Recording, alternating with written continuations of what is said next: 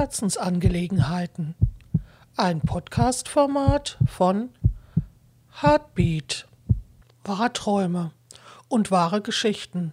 Was sie gemeinsam haben, hört ihr jetzt in der ersten Folge von Wahrträume.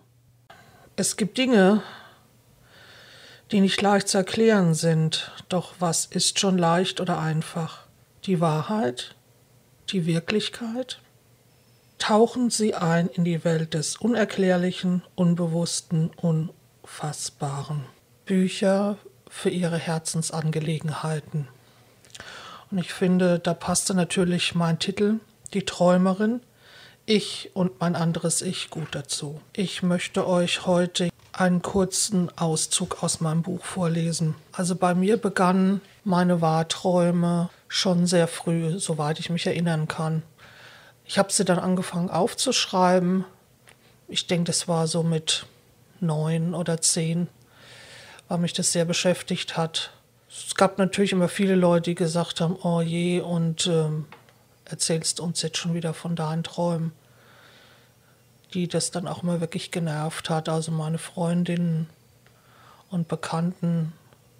Meine Eltern wollten da immer gar nichts davon wissen die bezeichneten mich auch ja als Hexe und Dämon, weil sie doch auch sehr gläubig sind. Ja, aber das hat mich immer sehr verletzt. Es wurden sogar auch, ja, hört sich zwar jetzt brutal an, sogar ein Exorzismus versucht bei mir durchzuführen, weil ja, durch die Erfahrung bzw. die Träume, die ich halt hatte, die immer negativ waren, ja, wussten meine Eltern dann auch immer nichts mit mir anzufangen. Bevor ich eben in die Konfirmation ging oder konfirmiert wurde, sollte mir sozusagen ähm, in Anführungszeichen, so schlimm wie es sich anhört, der Teufel ausgetrieben werden weil die das immer als Teufelswerk angesehen haben, was ich natürlich oder was mich natürlich immer auch ziemlich fertig gemacht hat. Das nur soweit dazu. Ich habe sehr viele Träume gehabt, die ich dann in ein Tagebuch geschrieben habe, weil mich eben dieses Thema dann auch immer sehr beschäftigt hat. 2006 habe ich mich dann getraut, die Träume in ein Buch zu verfassen oder in einem Buch zusammenzufassen.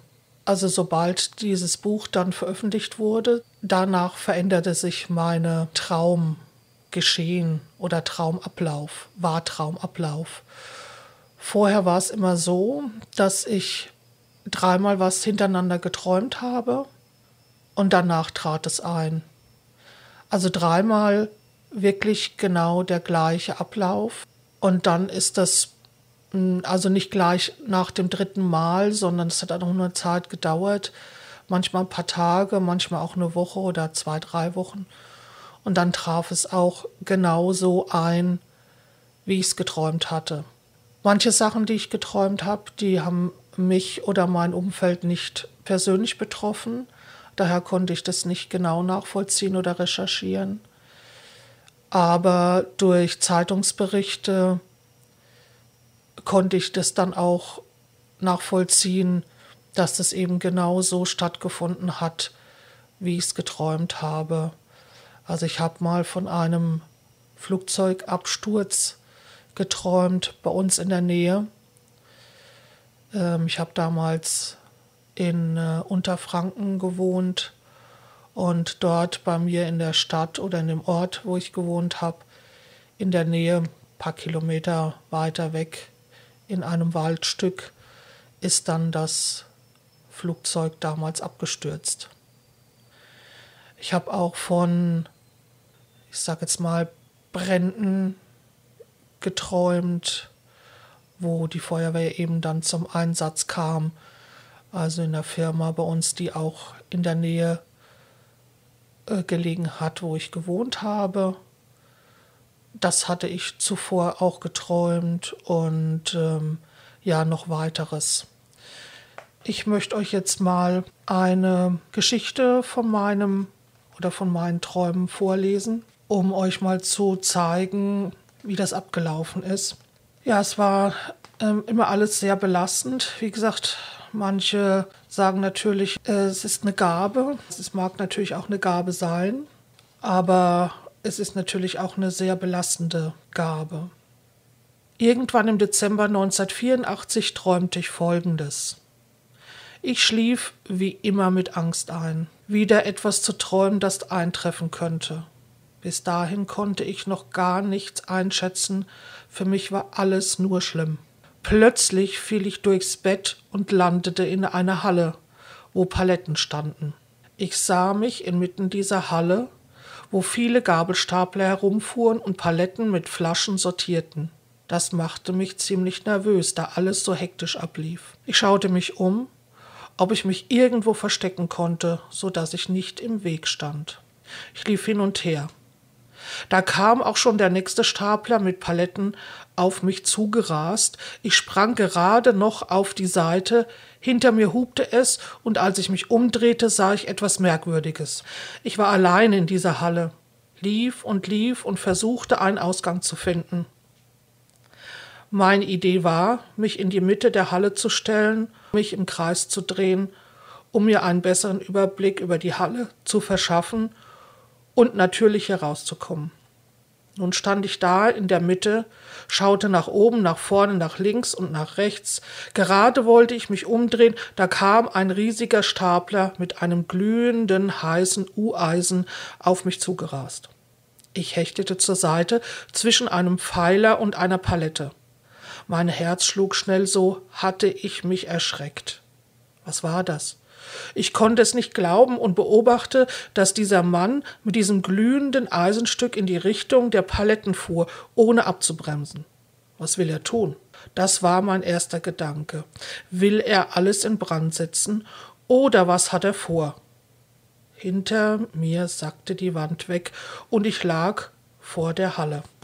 Hier war ich vor lagernden Paletten geschützt, denn hier draußen fuhren die LKWs umher, die be- und entladen wurden. Nur schnell weg, dachte ich, und im gleichen Augenblick stand die Halle hinter mir in Flammen. Rennend und mit schnellen Armbewegungen, flügelschwingend, gleichend bewegte ich mich vorwärts. Endlich hob ich ab über den Zaun und fiel mit Gepolter aufs Bett. Was ist los? rief meine Mutter. Weinend und mit Schweiß auf der Stirn versuchte ich meinen Eltern zu erzählen, was ich geträumt hatte. Sie trösteten mich und ich schlief wieder ein. Am nächsten Tag traf ich mich mit meinen Freundinnen, denen ich auch von diesem Traum erzählte, natürlich mit der Vermutung, es würde die Glashütte brennen. Ich wurde ausgelacht, wie immer. Ich war traurig darüber und dachte mir nur, wenn es wirklich mal passiert, was ich euch vorher erzählt habe, werdet ihr mir glauben. Sie waren immer komisch, meine Träume. Eigentlich waren sie ernst zu nehmen, doch wenn ich alle, die ich kannte, fragte, eingenommen meiner Eltern, konnten sich die wenigsten an ihre Träume erinnern. So versuchte ich es wieder zu vergessen. Die meisten sagen, es kommt von den vielen Horrorgeschichten im Fernsehen oder von den Berichten im Radio und Zeitung. Auch Bücher können an Albträumen schuld sein. Schuld. Warum immer Schuld? Können Sie mir sagen, was Schuld bedeutet? Schon in der Bibel und in den Gebeten wird vom Schuldigsein oder von den Schuldigen gesprochen. Doch sollten wir erst einmal uns selbst betrachten, bevor wir jemand anderen die Schuld geben oder sie ihm auflasten. Können wir das verantworten? In diesem Alter, als sich diese Vorahnungen häuften, war ich laut Eltern und anderen Erwachsenen vielleicht gerade in der Pubertät, so dass die eben daran schuld war. Gut, ihr wollt nicht, dass ich ehrlich bin. Ehrlichkeit und Vertrauen ist euch so wichtig, sagt ihr immer. Doch wenn ich dann ehrlich bin, belächelt ihr mich nur und sagt, ja, ja. Wieder fiel ich durchs Bett. Und es wiederholte sich der gleiche Traum wie in der Vornacht. Und als ich dann wieder weinend aufwachte und zu meinen Eltern lief, dachte ich mir, ihnen doch zu erzählen, dass ich den gleichen Traum wieder hatte. Getröstet schlief ich ein. Am nächsten Morgen erzählte ich es meinen Freundinnen, doch auch sie lachten nur Gut, dachte ich mir, ich hab euch gewarnt. Ich muss noch kurz dazu erläutern, dass unser Dorf circa 100 Meter von dieser Glashütte entfernt ist. Nur 100 Meter. Da hatte ich immer Angst.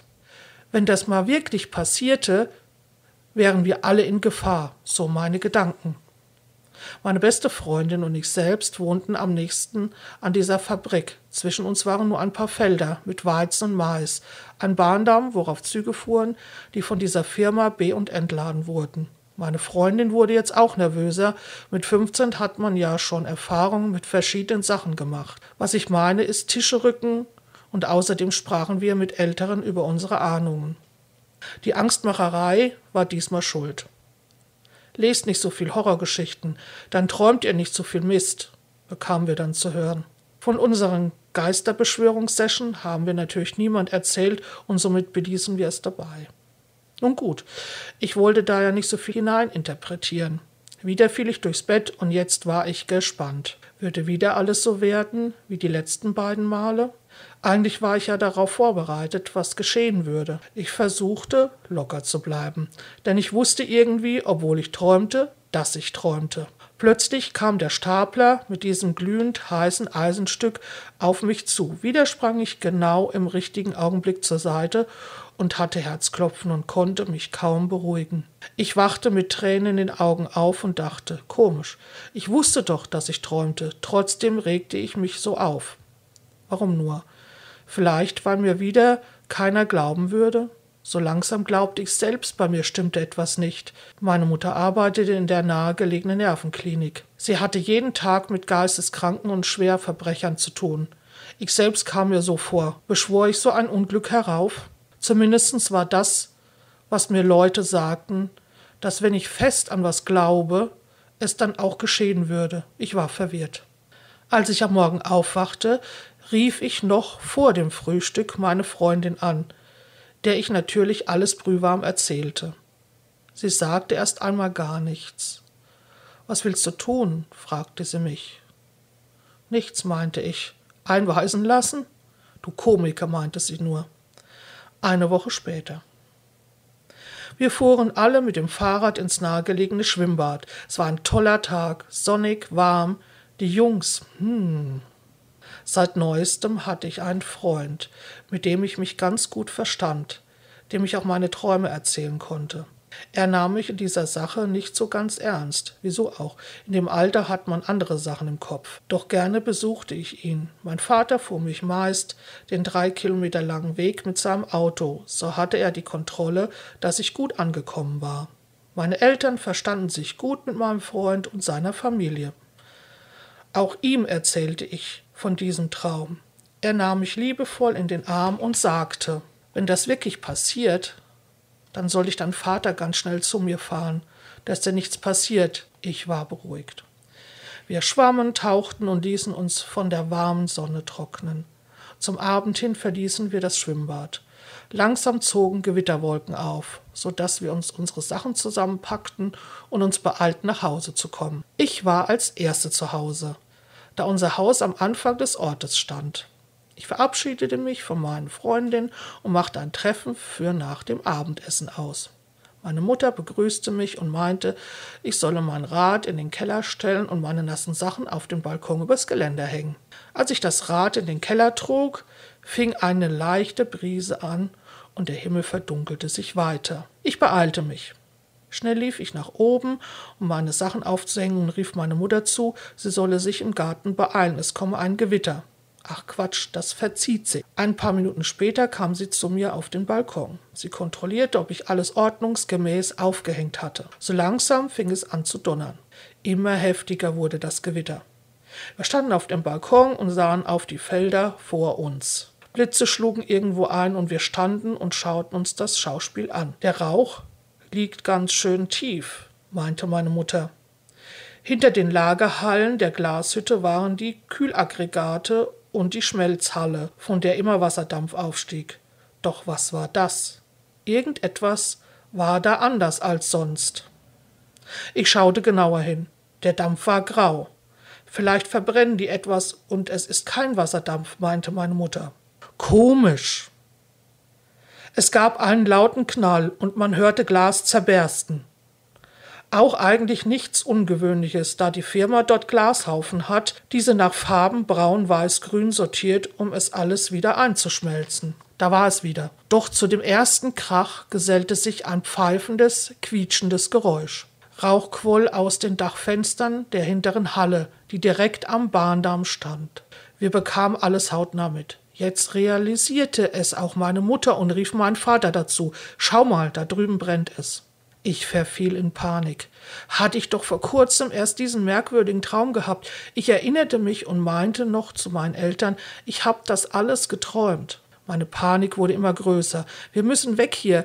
Wenn da drüben alles brennt, sind wir in Gefahr. Außerdem würden da Dämpfe frei durch das Plastik, das da verbrenne. Kommt. Wir fahren mit dem Auto zu meinem Freund, da sind wir sicher. Kommt schnell. Hektisch lief ich in der Wohnung umher und packte all meine Sachen, die mir wichtig waren. Bitte, bitte, flehte ich meinen Vater an, fahr mich weg hier. Nur keine Panik, meinte mein Vater. Meine Mutter stand weiter auf dem Balkon. Voller Angst rief ich meinen Freund an und erzählte ihm mit angsterfüllter Stimme, was hier gerade passierte. Er lachte und hielt dies alles für einen schlechten Scherz. Ich scherze nicht, schrie ich ins Telefon. Meine Mutter rief mir vom Balkon zu, dass jetzt aus den Fenstern Flammen zu sehen wäre und überall die Sirenen gehen würden. Jetzt erst glaubte mir mein Freund der von seinem Dachfenster aus in Richtung meines Ortes sehen konnte und eine dicke Rauchwolke wahrnahm. Ich schrie ins Telefon. Du hast gesagt, ich könnte zu dir, wenn das eintrifft, was ich dir erzählt habe. Im gleichen Augenblick war Stille am anderen Ende der Leitung. Was war passiert? Bitte hol mich hier raus, wimmerte ich mit weinerlicher Stimme. Okay, kam es vom anderen Ende und legte auf. Ich lief mit meiner gepackten Tasche nach draußen vor unserem Haus. Da konnte ich das Geschehen nicht sehen, doch mittlerweile war das Dach der Halle eingestürzt und die Flammen loderten gen Himmel. Man spürte die Hitze. Immer mehr überfiel mich Panik. Meine Eltern standen wie angewurzelt auf dem Balkon. Komm mit, lass uns wegfahren, egal was passiert. Jetzt war auch mein Freund angekommen. Er hatte bereits seinen Führerschein. Er stellte sein Auto bei uns an die Garage, denn mittlerweile hatten wir einen Funkenflug in Richtung unseres Dorfes. Er stand da und konnte es nicht glauben. Warst du das? scherzte er. Spinnst du? Komm, ich will weg hier. Die Feuerwehren von allen Ortschaften versuchten, die Flammen einzudämmen. Die Häuser, die am nächsten dran waren, wurden jetzt auch nass gemacht. So auch unseres. Wir gehen. Ich weinte. Aus sicherer Entfernung betrachteten wir die Löscharbeiten und ich weinte immer noch. Mein Freund nahm mich in den Arm und war sprachlos, zuerst zumindest. Doch dann meinte er, wow, woher hast du das gewusst? Keine Ahnung, ich habe es geträumt. Da muss man ja Angst haben. Das habe ich auch. Das war nicht das erste Mal, dass ich etwas geträumt habe und alles danach zur Wirklichkeit wurde. Kannst du mir sagen, woher du unterscheiden kannst, wann es Traum ist? Ich meine, es ist ja alles Traum, aber wann du halt weißt, dass es eintreffen wird. Keine Ahnung. Es ist alles so wirklich, wenn ich etwas träume. Echt. Ich träume nichts oder kann mich zumindest nicht daran erinnern. Jeder träumt, jede Nacht. Dass man sich an seine Träume erinnert, ist vielleicht eine andere Sache. Vielleicht glaubst du mir jetzt, ich werde es versuchen. Am nächsten Tag rief mich meine Freundin an. Alle waren sehr aufgebracht und wollten wissen, wie ich so etwas vorausahnen konnte. Auch ihnen konnte ich nur sagen, ich weiß es nicht. Viele versuchen es zu erklären, jedoch wie soll jemand es erklären, der es selbst nicht erfahren hat? Niemand nahm meine Angst, wenn ich aufgewacht bin. Alle haben mich für verrückt gehalten. Nach diesem Erlebnis ließ es mich nicht mehr los. Ich machte mir viele Gedanken um das Geschehene und ob es mir möglich war, die Träume auseinanderzuhalten. Eines beruhigte mich. Alles war mehr oder weniger gut ausgegangen. Niemand war verletzt worden. Das war das Wichtigste. Sachschaden kann man ersetzen. Doch leider blieb es manchmal nicht nur bei Sachschaden. Das ist jetzt die eine Geschichte gewesen von einem meiner Wahrträume. Ich muss jetzt auch noch dazu sagen, ich hatte mit 17 einen Wahrtraum, der mich selber betraf. Das hat mich ganz schön fertig gemacht. Erst von da an war mir bewusst, dass ich auch selbst wenn ich jetzt Menschen sagte, wenn ich was über sie träumte oder was passieren würde, dass ich nichts daran ändern konnte. Auch nicht, wenn ich sie darum gebeten habe, dass sie halt vorsichtig sein sollten. Das machte mich natürlich zusätzlich fertig. Jetzt würde mich mal interessieren, was ist eure Geschichte? Vielleicht könnt ihr mir eure Geschichten zuschicken, die ihr erlebt habt bzw. geträumt habt, die dann wahr wurden. Es würde mich wirklich interessieren. Schickt doch einfach die Geschichte an info at hart-books.com mit dem Betreff Mein Wahrtraum. Ich würde mich freuen, wenn ihr auch beim nächsten Mal wieder dabei sein würdet, wenn es heißt Mein Wahrtraum. Vielen lieben Dank. Eure Alex.